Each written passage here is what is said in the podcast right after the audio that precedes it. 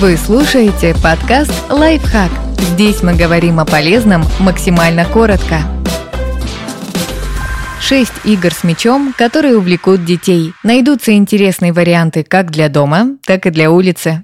Игры для дома. Рифмы. Один игрок бросает другому мяч и одновременно называет любое слово на свой выбор. Второй должен поймать мяч, как можно быстрее назвать рифму и бросить следующему. Если в игре участвует много людей, можно исключать тех, кто не придумал рифму. Если мало, записывать штрафные баллы за заминку и вести счет.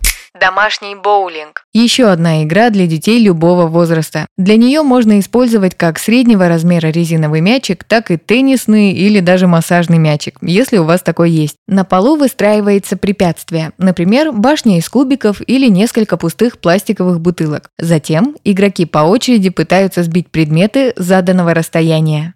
Вышибалы сидя. Игроки садятся на пол, образуя достаточно широкий круг, а водящий опускается посередине. Дети перекидывают мяч, пытаясь попасть по человеку в центре, а он уворачивается любыми способами. Тот, кому удается его задеть, переходит в середину и становится ведущим. Если уворачиваться сложно, можно задать правило – не бросать мяч, а катить его по полу, как в боулинге.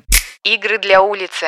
Кого назвали, тот и ловит. Игра хорошо подходит для знакомства и помогает выучить имена всех людей в компании. Дети в свободном порядке передвигаются по площадке, а ведущий подкидывает мяч повыше и называет имя. Услышав свое, ребенок должен поймать мяч.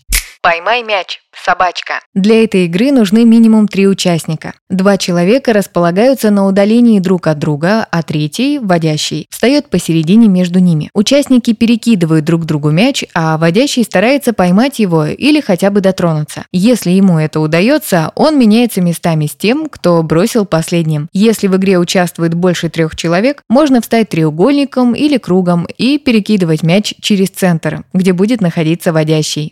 Обман.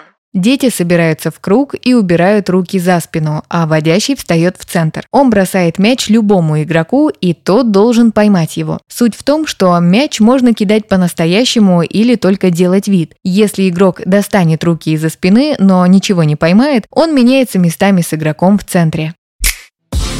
Подписывайтесь на подкаст «Лайфхак» на всех удобных платформах, ставьте ему лайки и звездочки, оставляйте комментарии. Услышимся!